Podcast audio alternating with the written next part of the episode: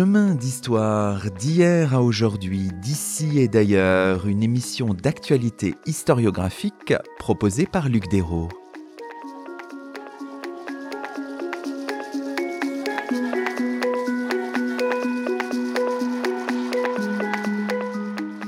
Bonjour à toutes et à tous, c'est le 62e numéro de nos chemins d'histoire, le 20e de la deuxième saison. Aujourd'hui, nous avons le plaisir d'accueillir à notre micro Arlette Farge. Bonjour à vous. Bonjour. Arlette Farge, vous êtes directrice de recherche au CNRS et vous venez de faire paraître aux éditions de l'École des hautes études en sciences sociales, dans la collection Audiographie, un ouvrage intitulé Instant de vie, un ouvrage présenté par Clémentine Vidal-Naquet, aujourd'hui dans nos chemins d'histoire, nous revenons sur l'itinéraire d'une historienne de vie fragile d'un foisonnant XVIIIe siècle, toutes ces vies minuscules, ces voix captées dans le continent des bibliothèques et des archives. Commençons peut-être en votre compagnie, Arlette Farge, par une réflexion peut-être sur la voix, les voix. Votre livre, c'est une retranscription, euh, le livre qui paraît hein, aux éditions de l'École des hautes études en sciences sociales, c'est une retranscription d'entretiens diffusés sur France Culture entre 2013 et 2018 et d'une carte blanche diffusée dans le cadre de l'émission Boomerang sur France Inter en février 2020 pour beaucoup d'historiens, euh, d'apprentis historiens, euh, de professeurs d'histoire-géographie, Arlette Farge, c'est d'abord une voix, est-ce que ça, vous le, vous le ressentez vous-même ou pour vous c'est toujours une surprise? Évidemment, c'est toujours difficile de, de s'entendre d'abord. Hein. Oui, bien sûr. Et puis pour moi, ça a toujours été une, très grande surprise quand je l'ai compris, quand euh, quand il m'est arrivé, euh, par exemple, euh, d'être dans une boulangerie et que la personne se retourne et dise vous êtes Arlette Farge. Là, je crois que c'est ce jour-là où j'ai vraiment compris que j'avais une voix particulière, mais je sais pas laquelle. Je saurais même pas la préciser ces tonalités. Après, j'ai entendu que les, les gens euh, me disaient ta voix me manque quand j'ai quitté euh, les lundis de l'histoire. Bon, donc oui, c'est mais c'est quelque chose qui m'a toujours surpris parce que ni dans ma famille ni dans mon entourage on m'a dit tu as une voix particulière. Dans votre vie, la, radio euh, a tenu, le média radiophonique a tenu quand même une place importante. Vous avez été productrice à France Culture pour les lundis de l'histoire une émission euh, phare hein, qui a été diffusée entre 1966 et 2014 sur France Culture. Vous avez été productrice d'une émission qui était vraiment originale dans le, paysage, hein, qui s'appelait L'Histoire autrement. Vous avez aimé, je crois, ces, ces, ces années de production à France Culture. Ah oui, j'ai beaucoup aimé, j'ai beaucoup appris. Bon, je suis rentrée euh, euh, dans les lundis de l'histoire, bon, pour des raisons qui étaient très bonnes et qui étaient à la fois très, comment dire, d'époque, c'est-à-dire on avait besoin de femmes et donc euh, il n'y avait pas assez de femmes au lundi de l'histoire et donc euh, Michel Perrault comme moi euh, sommes arrivés là. Je vais vous dire, j'ai appris sur sur plusieurs plans. J'ai d'abord appris par les techniciens de France Culture pour lesquels j'ai toujours eu une grande admiration. J'ai appris à, à, poser ma voix, à retenir mon souffle, à comprendre comment les autres et moi parlaient, comment eux ils travaillaient en régie et ça m'intéressait beaucoup beaucoup vraiment. Et puis bon, bien sûr, euh, c'était passionnant. C'était un gros travail de travailler sur les lundis de l'histoire, surtout quand ils étaient dirigés euh, par Roger Chartier, euh, un éminent historien, très rigoureux, etc. Ça demandait un travail énorme, bien sûr, pour travailler sur le livre dont on allait parler travail que j'aimais beaucoup. Donc voilà, ça a élargi euh, toutes mes perspectives et puis surtout ces discussions entre entre personnes, entre les membres des lundis d'histoire. Pour moi, euh, comme ce fut après pour la fabrique de l'histoire, façon peut-être plus euh, plus souple, plus informelle dans, dans avec Emmanuel Laurentin parce qu'on parlait de romans, on parlait de cinéma, etc. Donc c'était pas la rigueur historienne exactement, mais vraiment j'en ai un souvenir formidable. Et puis ce que je trouvais extraordinaire toujours quand je sortais d'une émission de radio j'avais mal partout, j'avais des courbatures partout, les bras et tout. Et je pense que c'était, euh, c'est un corps à corps. c'est peut-être les voix, mais c'est pour celui qui est là. D'abord, il a la grande chance de ne pas être vu, comme à la télévision. donc euh, il s'exprime comme il veut. Et en plus, voilà, son corps participe, ses gestes, même si personne les voit, sont là. Et pour moi, c'était très important. Alors vous y allusion à la fabrique de l'histoire parce que encore tout récemment, hein, le vendredi en général pour les débats autour d'ouvrages qui par la fiction traitait d'événements historiques, vous étiez très souvent, euh, très souvent là et vous débattiez. Et c'est vrai qu'on avait l'impression de quelque chose de, très joyeux. Hein. Ah oui, c'était joyeux. C'était une fois par mois, tous les, vendredis, premiers vendredis du mois, je crois. Et en effet, ça pouvait être une pièce de théâtre qui avait un rapport à l'histoire, un film qui avait un rapport à l'histoire ou un roman c'est formidable de pouvoir aller au théâtre, au cinéma. Bon, en plus, j'aime beaucoup le cinéma. Et puis là, euh, bon, ça c'est sympa parce que j'allais dire, on peut se, entre guillemets, disputer. On n'était pas toujours d'accord entre nous. Et ça, j'aimais bien. Et Emmanuel Laurentin était l'homme qu'il fallait pour ça. Je, je, je, le trouvais formidable, quoi. Très ouvert, très bienveillant, euh, faisant attention euh, si on se disputait pas trop fort. je, je trouvais que c'était c'est quelqu'un que je voilà, je regrette beaucoup que tout ça, ça soit fini. Un vrai chef d'orchestre. Hein. Ah oui, vraiment. Puis culture absolue, une bienveillance, une amitié, une fidélité, euh, c'était important. Mais après, il fallait un peu. mais je sais pas, hein, c'était encore un peu vrai. Je vais dire une monstruosité, mais fallait encore un peu, euh, pas avec Emmanuel Laurentin, mais avec les autres, fallait un peu, un peu montrer qu'on qu'on avait quelque chose à dire, quoi, qu'on était des, des femmes. Il faut pouvoir les interrompre, les hommes. C'est pas toujours évident. Alors évidemment, on est tenté autour de la de la voix de faire un lien avec les voix que vous avez exhumées depuis plusieurs décennies déjà et je rappellerai un ouvrage que vous avez publié en 2009 hein, chez Bayard, un essai pour une histoire des voix au XVIIIe siècle. Est-ce que ce, ce parallélisme entre la voix à l'occasion d'une émission de radio, une émission qui est aussi tout en fragilité, et puis les voix qu'on exhume, que l'historien dans les archives retrouve, est-ce que ce parallèle vous semble ah, fécond? euh, Vous avez tout à fait raison, il y a un lien absolu. Si j'ai eu envie... Euh, de prendre ce défi euh, à cœur parce que c'est fou de vouloir entendre les voix du XVIIIe siècle. C'était en raison de tout ce qui, ce qui se travaillait ou ce qui travaillait en moi à partir, euh, euh, voilà, des voix de la radio et de France Culture et des émissions qu'on faisait. Donc c'est comme ça que j'en ai eu envie. Alors le parallèle, il peut pas rester longtemps, bien sûr. Et en effet, c'était un, vrai challenge. Mais c'est vraiment un, un, livre euh, sur lequel j'ai beaucoup aimé travailler parce que justement c'était vraiment difficile parce que dans les archives, a priori, on pourrait dire que on lit et on n'entend pas. Mais je crois que à cette époque-là, j'avais déjà tant euh, travaillé les archives que j'entendais. J'ai trouvé tout au long de ma carrière les, les archives euh, quelque chose comme un tableau qu'un peintre pourrait peindre, quelque chose de très visuel parce qu'il y a énormément de descriptions euh, très particulières et quelque chose de très sonore. Et c'est ce sonore qui m'a emporté vers ce livre sur un essai, d'ailleurs j'avais bien précisé, sur une histoire des voix. Ce faisant, on a prononcé un autre mot-clé quand on regarde un peu euh, toutes vos vies, Arlette Farge, c'est évidemment le mot archives, au singulier, au pluriel. Il faudra voir qu'il y a cette articulation assez magnifique. Hein. Votre livre phare, euh, enfin un de vos livres phares, Le goût euh, de l'archive, hein. c'est bien l'archive euh, au singulier, hein, paru au seuil en 1989. Disons que quand vous utilisez cette expression d'archive, pour vous, c'est fondamentalement l'archive de justice, l'archive de police du XVIIIe siècle. Et finalement, le, le Paris du XVIIIe siècle, hein, contextualisons un peu pour nos auditeurs, c'est pour vous euh, un point d'observation privilégié, parce qu'on se situe aussi, il faut, faut peut-être l'expliquer en quelques mots, après la promulgation de l'édit de 1667, un édit qui crée la charge de lieutenant de police à Paris. Évidemment, les acteurs sont très importants, le lieutenant de police, les commissaires, les inspecteurs de police, leurs auxiliaires. Ils exercent un contrôle très important sur la population parisienne. Évidemment, tout ça produit de la documentation qui vous a évidemment servi de d'appui tout au long de, de, vos recherches depuis les années 1970, euh, disons-le. Voilà. Sûr, bien sûr. Il faut dire qu'effectivement, cette, cette apparition de la lieutenant générale de police, elle met en place une structure euh, utopique d'ailleurs, parce que c'était, ça a été très difficile à ce qu'elle puisse s'inscrire vraiment dans la vie des gens, mais une structure fondamentale, quoi.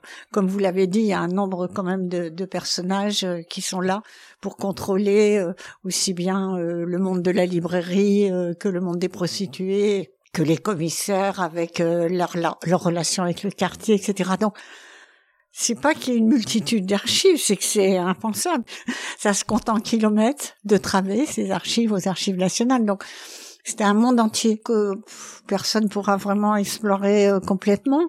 Moi qui m'intéressais, non pas tant, euh, si vous voulez, je cherchais pas des objets criminologiques, je cherchais pas à faire une histoire de la criminalité, je cherchais pas les grands procès, parricide, l'infanticide, euh, des choses comme ça qui avait été étudié un petit peu avant d'ailleurs. Et hum, c'est quand je me suis immergée dans tous les témoignages, les rapports de police, que j'ai vu, j'emploie le terme voir, que j'ai vu, euh, voilà, une population euh, dont, euh, malgré ma thèse en histoire, etc., et tous les séminaires et les cours, je n'avais, dont je n'avais pas soupçonné l'existence la pensée, les affects, tout ce qui m'a intéressé euh, à déceler euh, à l'intérieur d'elle. Restons un petit peu sur les, lieux de la recherche. Hein. Donc, vous avez travaillé aux archives nationales, hein, notamment dans la, série Y des archives du Châtelet, mais aussi un petit peu dans les fonds du Parlement de Paris. Vous avez aussi prospecté dans les sous-séries Z1 et Z2 où on trouve des choses intéressantes.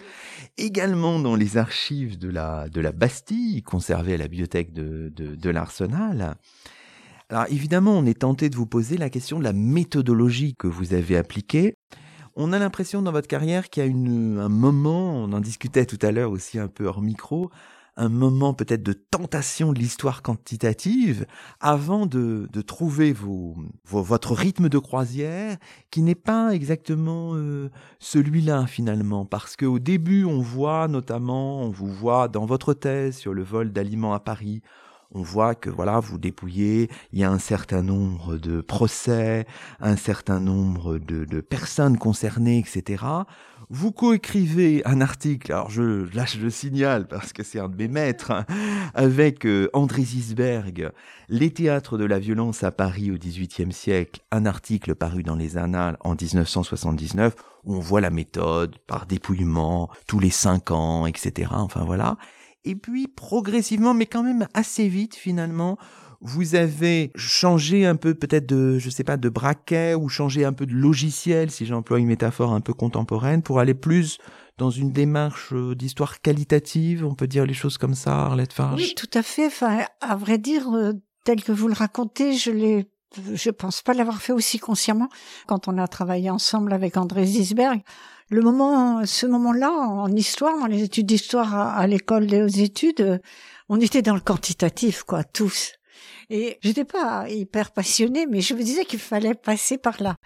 Voilà, si j'ai ensuite euh, changé euh, un peu de registre, enfin, sans que je m'en sois peut-être autant rendu compte que ce que vous exprimez là, c'est parce que au fond, euh, c'était pas de savoir euh, qui, combien il y avait d'hommes et de femmes qui avaient tué ou pas tué, etc.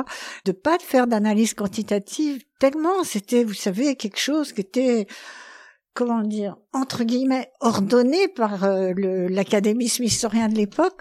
Et donc, quand j'ai pu, grâce à Robert Mandrou, je crois, quand j'ai pu m'en sauver, parce qu'il m'en a donné, il était mon directeur de thèse et il m'a encouragé, eh bien, je m'en suis sauvée effectivement et je suis partie euh, dans une démarche beaucoup plus euh, bien différente, qui était de d'essayer de comprendre des comportements populaires euh, que je ne connaissais pas, enfin qu'on ne connaissait pas d'ailleurs. C'était l'histoire des mentalités aussi. C'était l'époque on décrivait un homme moyen. Euh, alors il y avait l'histoire de l'alimentation avec euh, Jean-Paul Aron, l'histoire, euh, voilà, il y avait un homme moyen qui s'alimentait comme ça, qui avait des vêtements comme ça. Il y avait tout un ensemble de travaux. Malgré Lucien Fèvre et malgré Robert Mandrou et malgré ce que ça avait formidable, l'histoire des mentalités, un jour, je me suis dit, mais ça n'existe pas, un homme moyen. Ce qui condamne pas ce qui a été écrit avant, hein, c'est pas du tout ça que je veux dire mais je me suis dit, euh, on peut pas caractériser une population par des hommes moyens, et donc je suis rentrée euh, d'une autre façon à travers les archives. quand on regarde vos textes, c'est intéressant, j'ai retrouvé euh, dans Vivre dans la rue à Paris au XVIIIe siècle, hein, que vous aviez fait paraître euh, initialement en 1979. Hein, c'est au tout début, c'est dans votre présentation, cette phrase. Il s'est avéré en même temps nécessaire d'utiliser les apports de l'histoire quantitative et de se dégager de sa souveraineté. Oui, Donc, voilà. je me souvenais plus de cette phrase, mais oui, c'est exactement ce que j'étais en train de vous dire. Oui, effectivement. Et on voit que la mutation, enfin c'est ce que je ressens, est étonnante et elle est telle que votre dernier grand livre, hein, euh, Vise oubliée au cœur du XVIIIe siècle, hein, paru euh, chez La Découverte, c'est le premier volume d'une brillante collection qui s'appelle À la, source. Qui est dirigée par Clémentine Vidal-Naquet, hein, donc qui est paru en 2019. On voit que ce, cet ouvrage il est entièrement rédigé à partir d'archives soit déclarées inclassables dans les inventaires de bibliothèques, soit inutilisées par vous-même hein, au moment où vous les aviez vues pour la première fois, délaissées bien que recopiées parce que hors des préoccupations du moment. On voit bien tout le travail qui a consisté à basculer de quelque chose de quantitatif où on compte les choses, à traquer justement les archives oubliées. Enfin là, il y a une démarche qui est, qui semble incroyable. Après, évidemment, les choses ne sont pas aussi linéaires que je le décris, certainement. Non, en effet, c'est pas aussi linéaire. C'est-à-dire que euh, si je n'avais pas été euh, sollicité euh, par la découverte et par la justement leur volonté de faire une nouvelle collection à la source, j'aurais jamais pensé le faire. Et il faut rester modeste, je crois. Et lorsque Clémentine Vidal-Naquet m'a m'a parlé de ça, j'ai été vraiment attirée. Mais je dois dire qu'en effet, c'est le dernier livre que j'ai écrit. Et en même temps, ça ne veut pas dire que c'est ça que je poursuivrai euh, voilà, j'ai trouvé ça extraordinaire parce que, si vous voulez, je crois que je l'ai dit d'ailleurs euh, à un endroit, je ne me souviens plus, mais quand j'étais entre deux objets de recherche, mettons entre la voix et puis l'opinion publique, ou plutôt l'opinion publique et la voix, eh bien, il y avait des moments où j'allais aux archives simplement pour les feuilleter. Je recopiais, je savais même pas, je flânais. Je flânais dans les archives et je recopiais ce qui m'intéressait et donc j'avais euh, comme ça des, des paquets d'archives recopiées qui m'avait pas servi ensuite. Et donc, quand euh, Clémentine euh, Vidal-Naquet m'a demandé euh, ça, j'ai pensé à ça.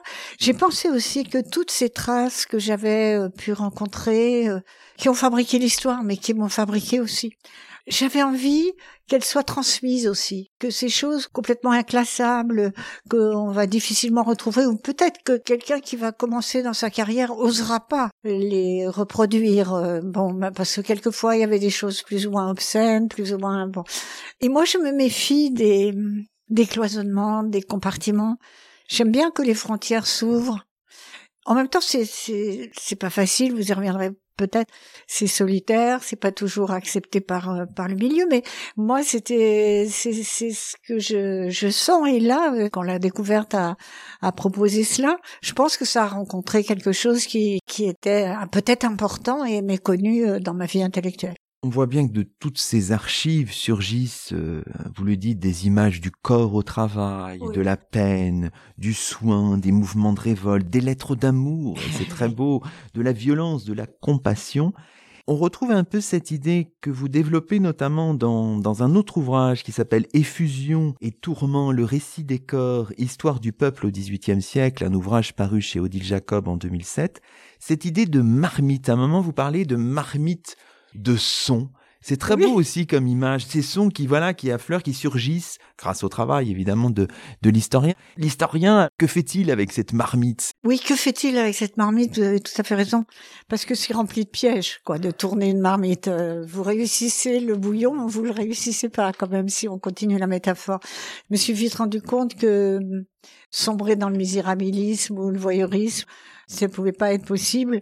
Et euh, j'avais trop euh, envie aussi de montrer, alors pas toujours, j'ai plus montré les tourments, je pense, de, de ces milieux sociaux, mais mais je voulais montrer euh, cette espèce d'effervescence à la fois corporelle et sonore, tellement il y a de musique, de chansons au milieu de d'abîmes de, de misère et de, de voilà de migration, de couples d'effets, de etc. Je voulais pas donner, je pense pas, j'y suis toujours arrivé, une vision idyllique du peuple, mais je voulais qu'ils vivent quoi, qu'ils vivent. Euh, je crois que les cris quelque part, en fait, ils sont euh, banals, ils sont, mais ils sont euh, à la fois, je sais pas, le bien et le mal, la vilainie et, la, et le sublime, l'amour et la peine. Enfin, vous voyez, et c'était ça vraiment qui m'intéressait. Alors ça fait une marmite. Alors après, faut la, faut la ranger dans des objets. Alors la méthodologie, bah c'est comme tout travail euh, d'analyse. Enfin, c'est c'est faut interpréter. C'est ce qui n'est pas le plus facile. Et c'est aussi euh, ben, s'enrichir par des tas d'autres euh, lectures, bien sûr. Alors, ce que je vous propose peut-être pour boucler cette première partie de l'émission, c'est de lire un, un extrait de vie oubliée, hein, votre dernier ouvrage. Alors, il y a des extraits d'archives, c'est ça qui est merveilleux. Là, vous dites, les faits se passent sans doute vers 1745. On est à Paris, euh, c'est le jour de la fête de Saint-Sulpice. Et il se passe des choses euh, assez extraordinaires. je vais vous lire l'extrait, puis vous nous direz peut-être un petit mot de, de commentaire. Lundi, dernier jour de la fête de Saint-Sulpice, monsieur le curé donna un repas qui commença après une heure jusqu'à quatre heures avec quantité d'évêques, archevêques, cardinaux. Ce fut d'une magnificence extraordinaire. Le vin coûtait cinquante livres la bouteille. Il manqua l'archevêque de Paris, pour qui le sieur Petit, chirurgien et fort bon cuisinier pour le goût, avait quantité de fricassés et de ragots.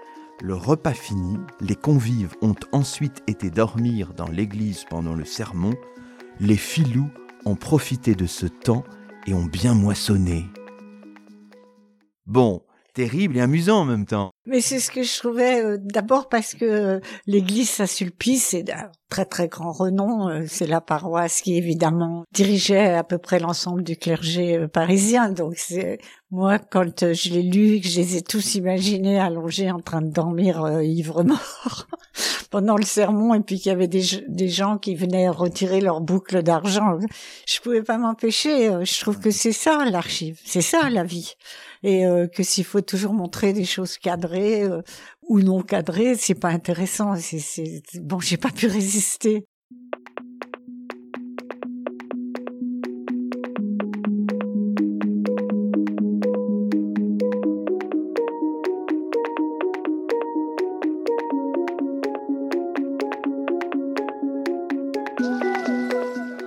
Vous écoutez Chemin d'Histoire, une émission d'actualité historiographique. Aujourd'hui, Luc Dérault s'entretient avec Arlette Farge, directrice de recherche au CNRS et qui vient de faire paraître aux éditions de l'École des hautes études en sciences sociales un ouvrage intitulé Instant de vie.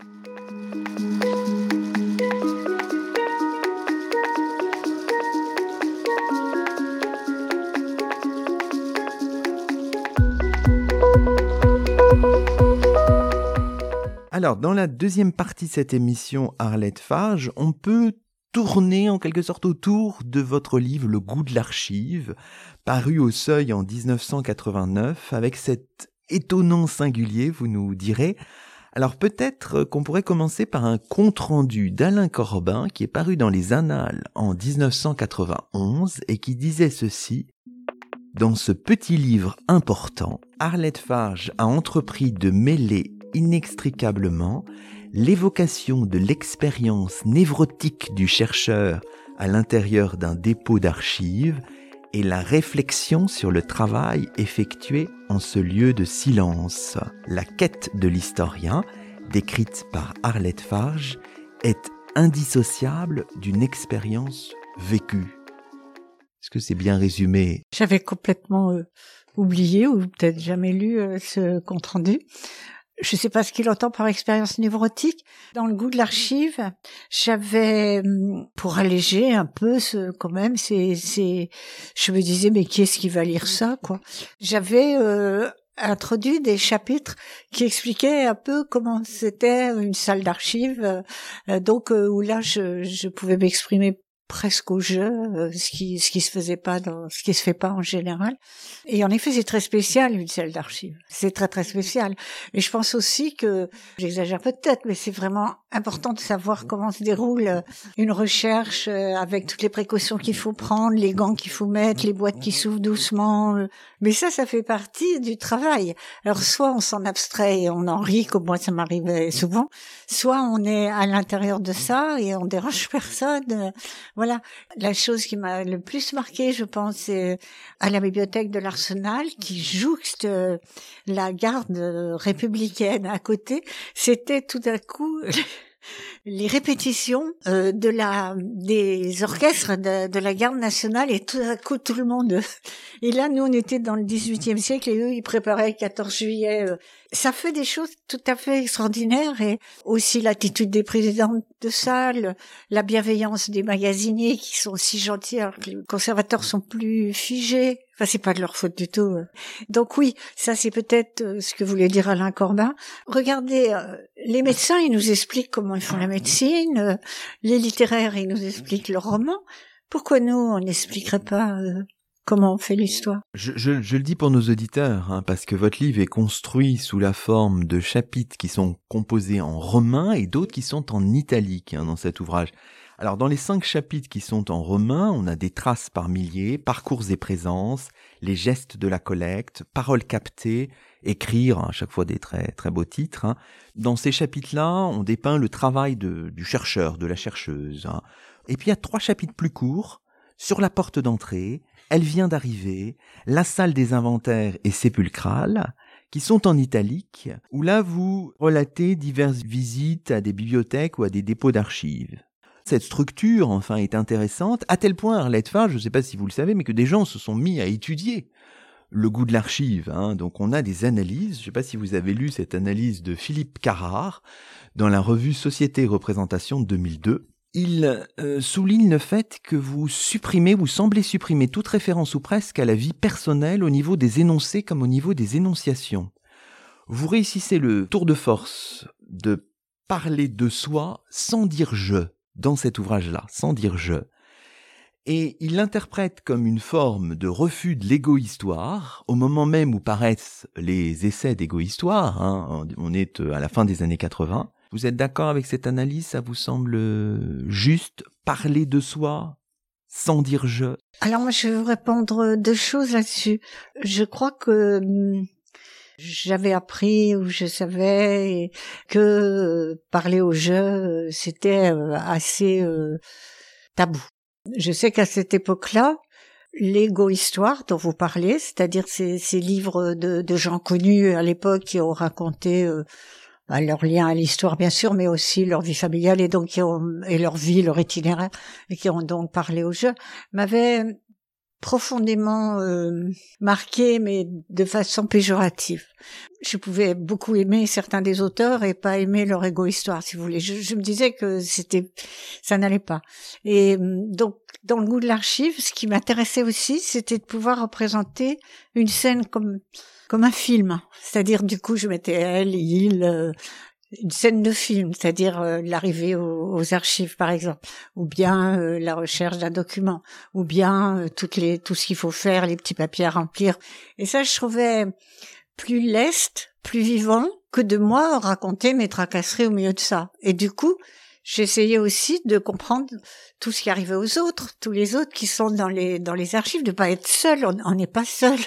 On est, euh, je sais pas, une cinquantaine ou et c'était ça qui m'intéressait. Donc ça permettait pas le jeu euh, ni euh, une introspection dans mon univers privé ou familial.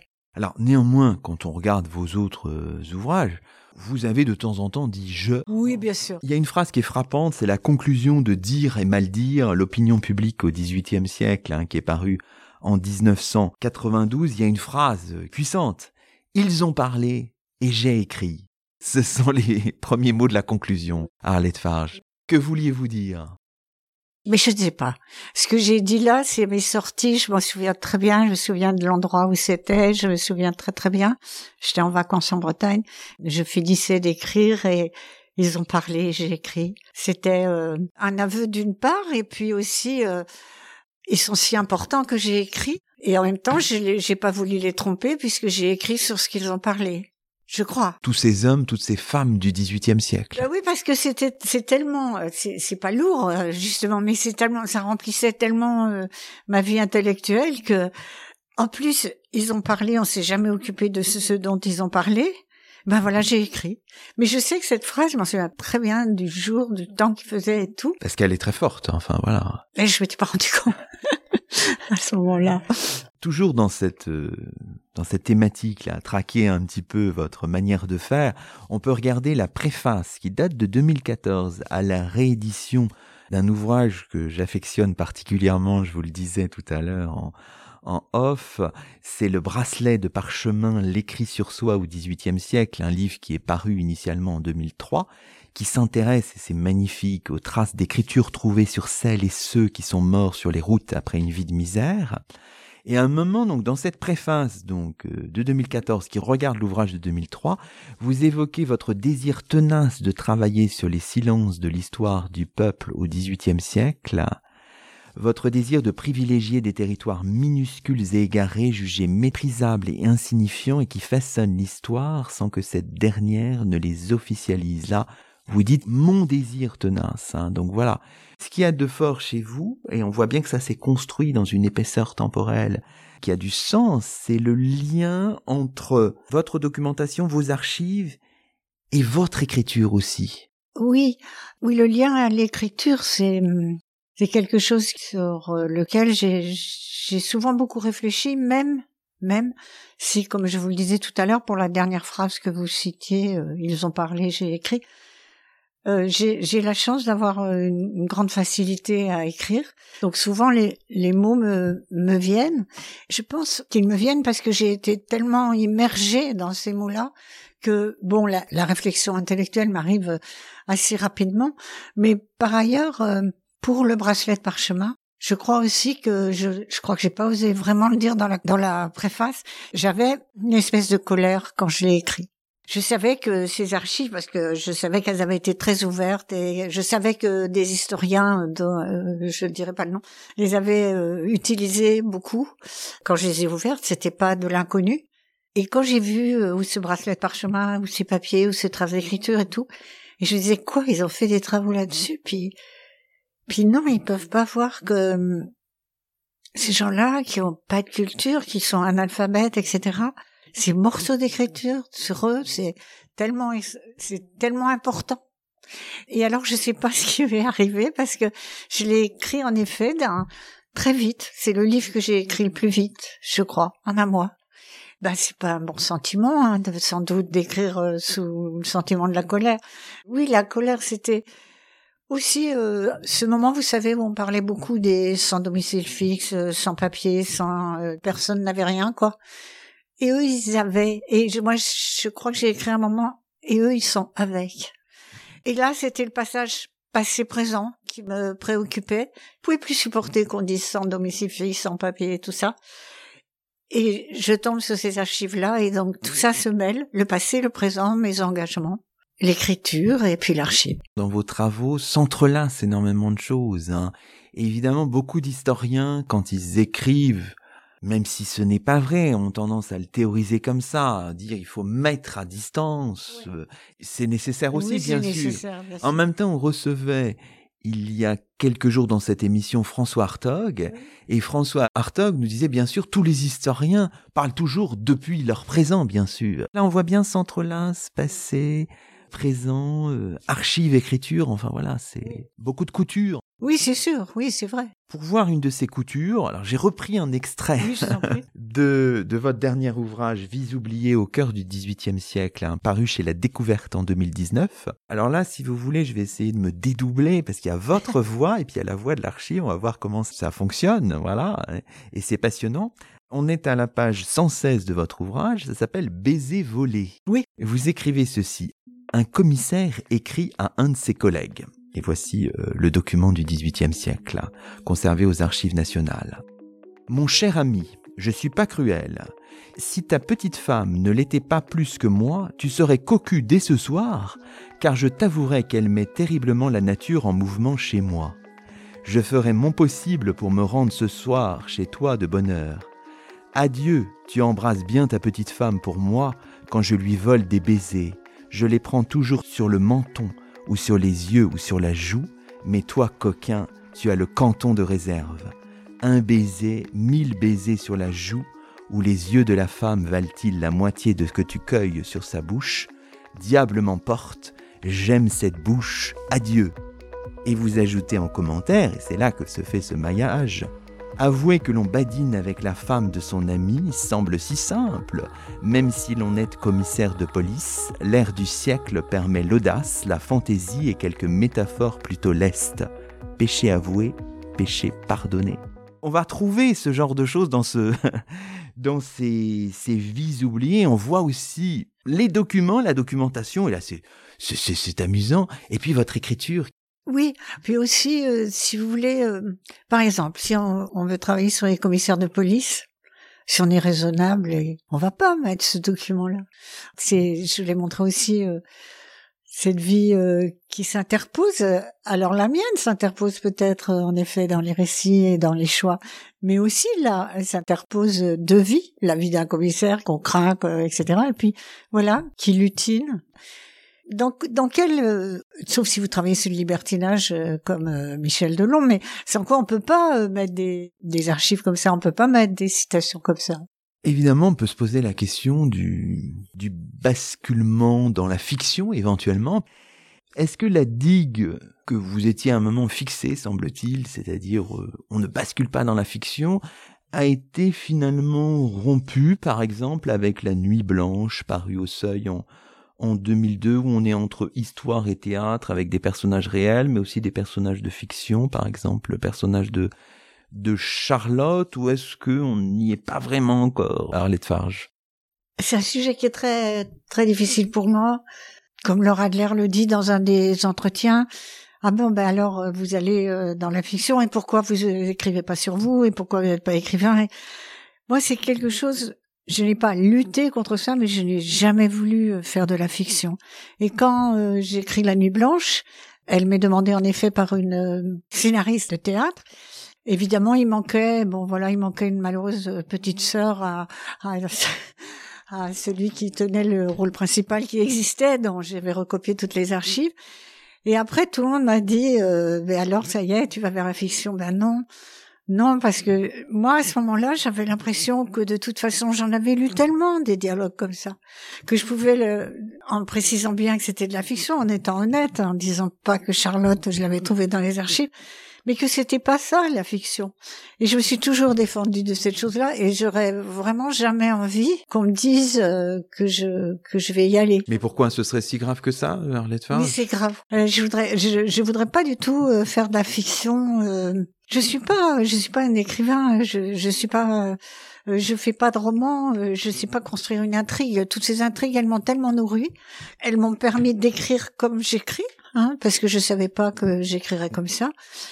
Et bon, c'est bien. Et, et moi, je tiens à dire que je fais l'histoire parce que j'ai déjà eu tant de mal à, à devenir euh, historienne alors que j'avais commencé par du droit et, et à affronter beaucoup de de choses compliquées du genre euh, elle est sensible, elle est femme, elle est féministe, etc. Que non, la fiction pour moi c'était comme un mur que je franchirais pas.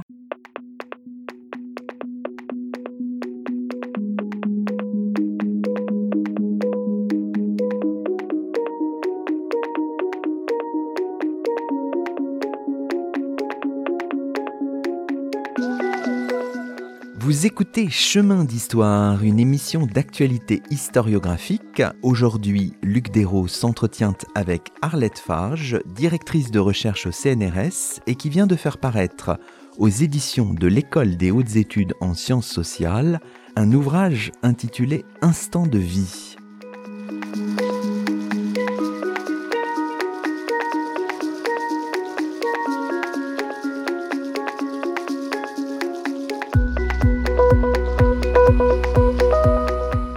Alors, dans la dernière partie de cette émission, Arlette Fage, on peut revenir sur euh, quelques-unes de vos rencontres importantes, quelques-unes des rencontres qui ont marqué votre, parcours d'historienne. Alors sur le continent de l'enfance, vous dites dans le premier volet d'entretien de votre entretien avec Perrine Carvran, publié par France Culture en 2013, vous dites que vous n'avez guère de, de souvenirs, vous évoquez une enfance sans livre. Est-ce que quand même dans, dans cette période de, de l'enfance, vous avez, je sais pas, des, des figures même de professeurs marquants en histoire ou dans d'autres disciplines qui vous viennent encore? Les souvenirs euh, que j'ai sont au lycée alors. J'ai un professeur de lettres que j'aime beaucoup et surtout une professeure de philo. Pas de professeur d'histoire si ce n'est quand euh, un de ces professeurs-là m'a raconté l'histoire de Bonaparte. C'est tout ce dont je me souviens. J'avais trouvé ça formidable. Voilà, j'ai pas d'autres souvenirs. Vous étiez un moment, vous étiez au lycée Hélène Boucher, c'est ça, euh, à Paris. Est-ce que vous vous souvenez un peu de cette, cette ambiance-là Oh, bien sûr. Bah, c'est d'abord euh, un univers de filles.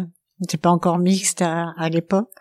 Et je sais pas, d'une sorte de déjà de d'injonction à la soumission euh, euh, de la condition féminine euh, euh vraiment très forte avec des surveillantes à la porte qui regardaient s'il y avait interdiction de mettre des, des bas, interdiction de mettre des jupons.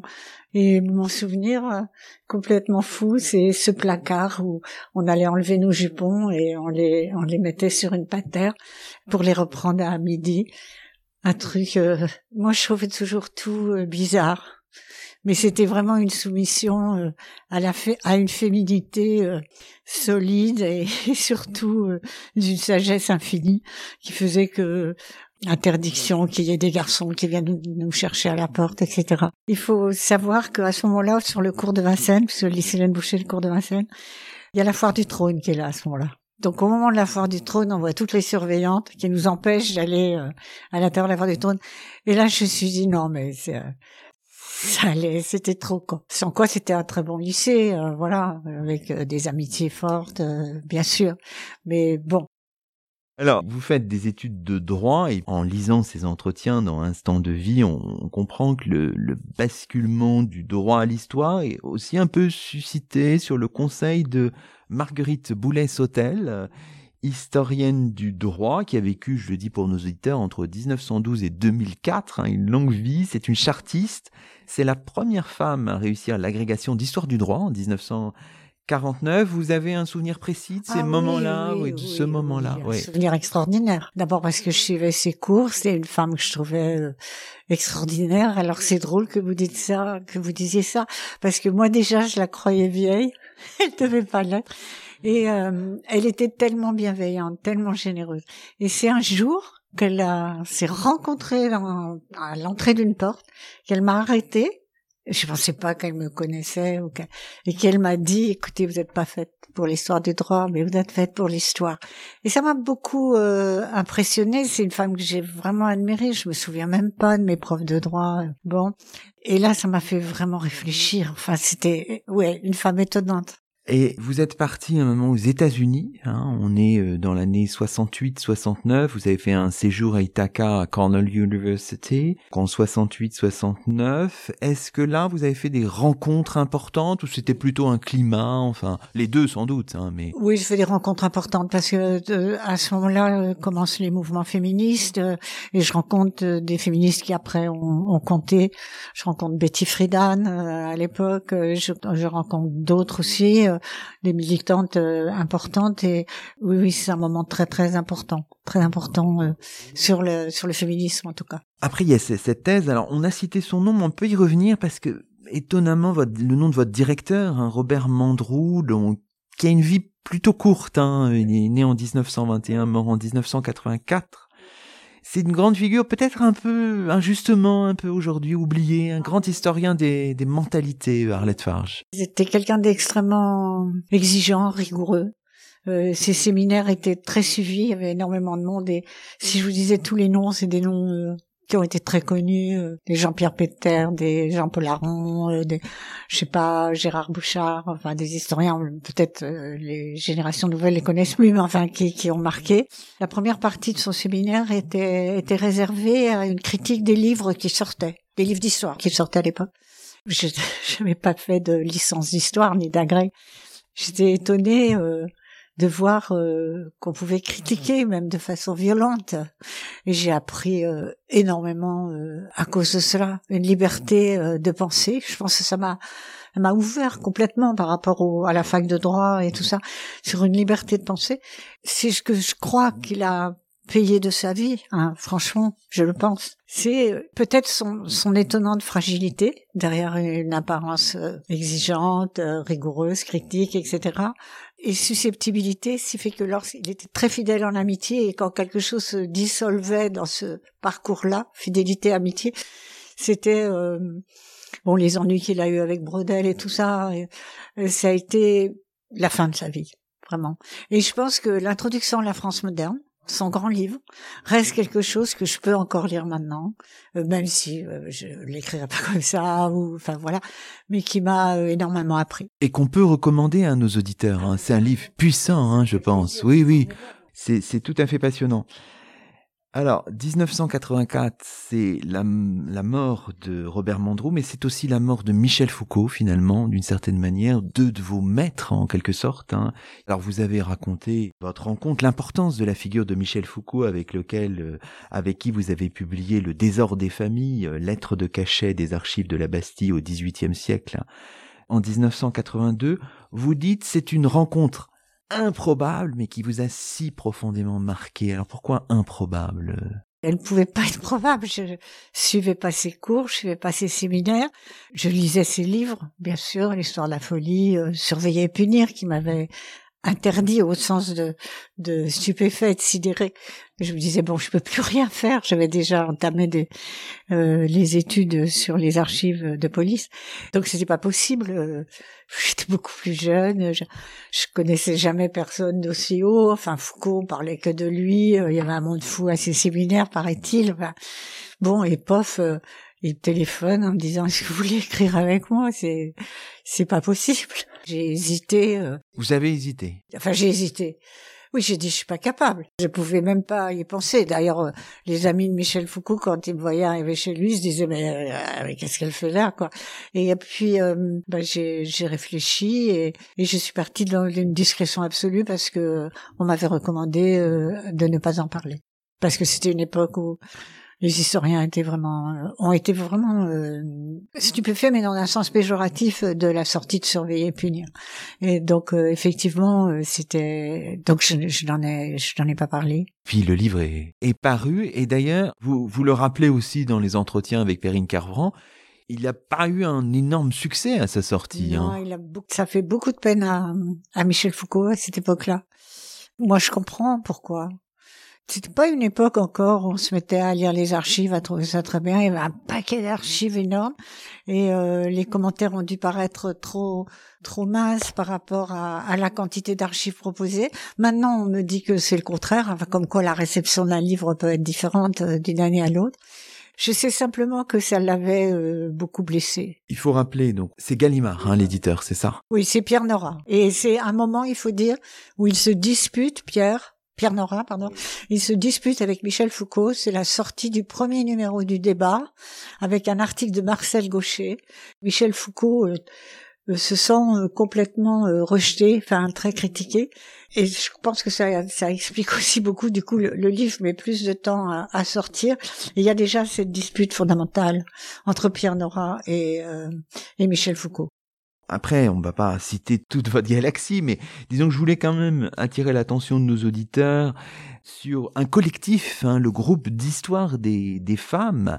On sait que la, la réunion euh, fondatrice a lieu en 1976.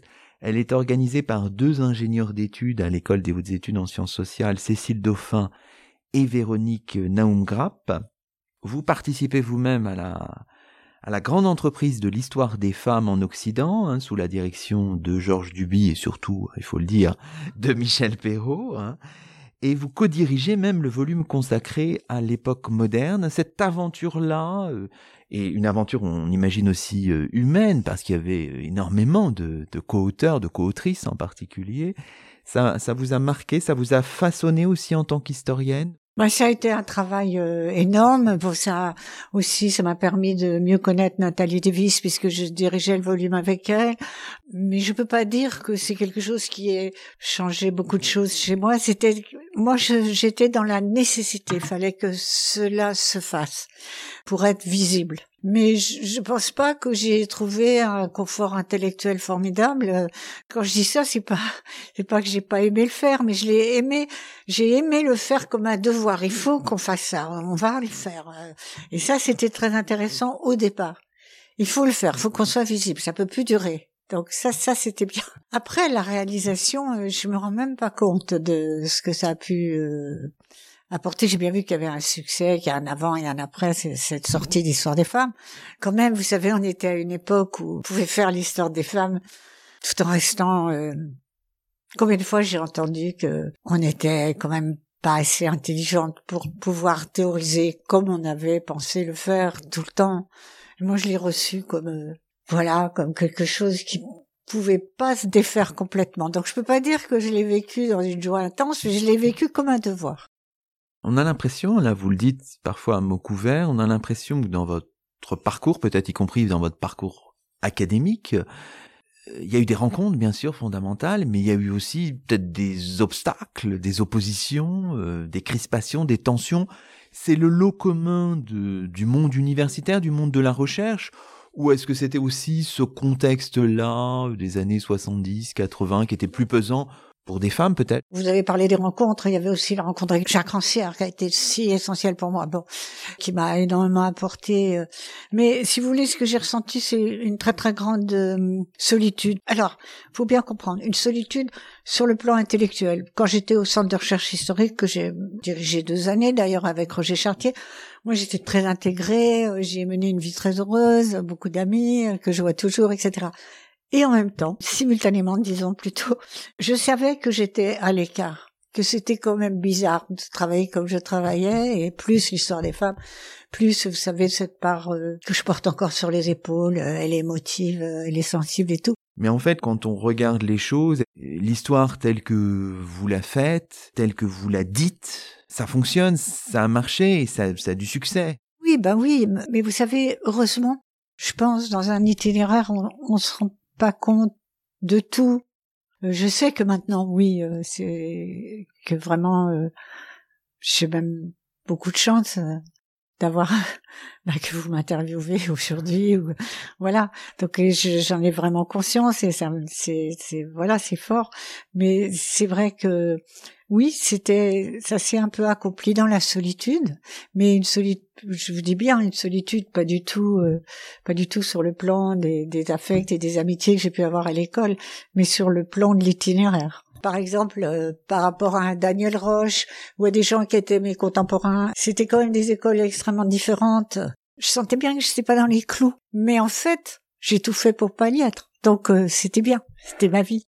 Alors, on arrive quasiment à la fin de cette émission, Arlette Fage, mais on peut peut-être conclure par la multiplicité de vos intérêts. Vous l'avez dit souvent, euh, vous intéressez à la littérature, à la photographie, au cinéma. Alors peut-être sur le cinéma, euh, parce que ça semble très important pour vous.